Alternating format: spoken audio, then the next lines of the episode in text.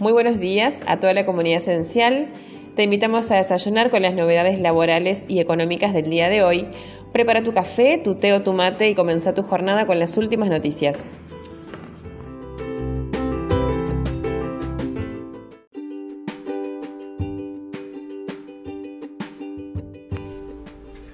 Tal como se esperaba, el gobierno autorizó un aumento adicional del salario mínimo para mejorar los ingresos de los sectores más postergados y beneficiarios de programas sociales.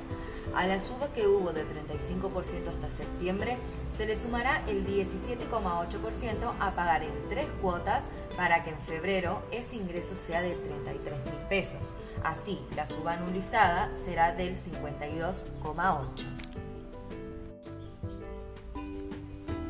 En marzo, el haber mínimo se encontraba en 21.600 y en abril se había acordado una suba del 35% a pagar en 7 cuotas hasta febrero del 2022.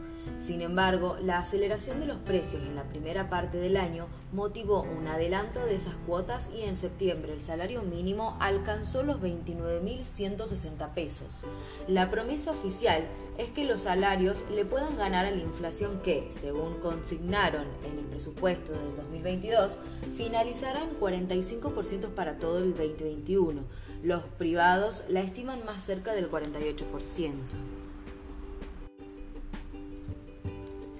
En concreto, habrá una suba retroactiva del 9% en septiembre, otra del 4% en octubre y finalmente en febrero próximo será el 3%. Así los montos van a quedar en 31.104, 32.000 y 33 respectivamente. En marzo del 2022 se pactará una reunión en la cual se revisarán los nuevos valores y los porcentuales a aumentar. Esta modificación impactará directamente en el valor de los planes sociales, ya que actualmente el salario social complementario equivale a la mitad del salario mínimo. También hará lo propio con los programas como el Potenciar Trabajo, las becas Progresar, el programa Acompañar y los Repro. Mientras se reunía el Consejo del Salario, algunas organizaciones sociales cortaron distintos puntos de la ciudad de Buenos Aires para reclamar que el salario mínimo llegue a los 70.000, en línea con la canasta básica total que mide la pobreza.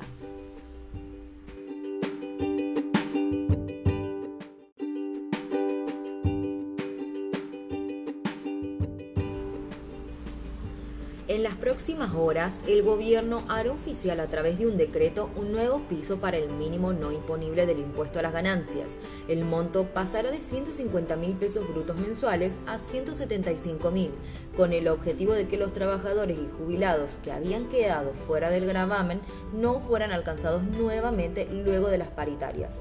La decisión oficial permitirá que 1,2 millones de personas que habían dejado de pagar este tributo sigan sin hacerlo.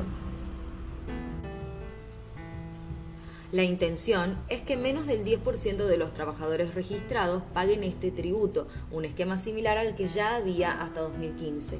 Asimismo, los jubilados que cobren hasta 8 haberes mínimos seguirán sin pagar ganancias.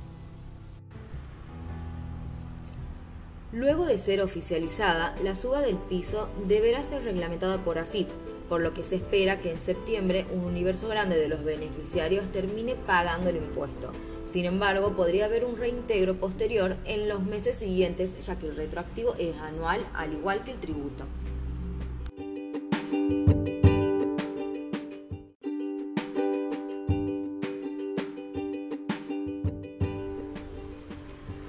Ayer confirmaron 61 muertes y 1.837 contagios en las últimas 24 horas.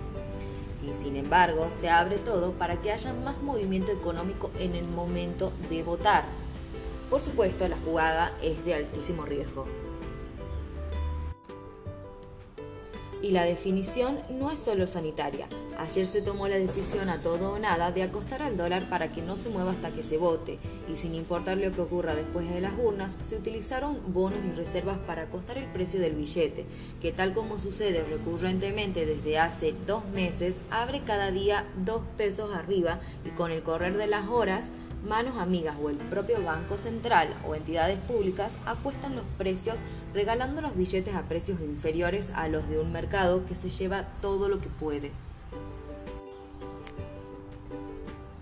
Detrás de esto, el gobierno prepara una masa gigantesca de pesos desde ahora hasta la elección del 14 de noviembre, que se calcula que serán unos 800 mil millones, en un día en el que hubo masivas movilizaciones de organizaciones sociales que bloquearon al menos ocho puntos neurálgicos de la ciudad de Buenos Aires en reclamo de más ayuda.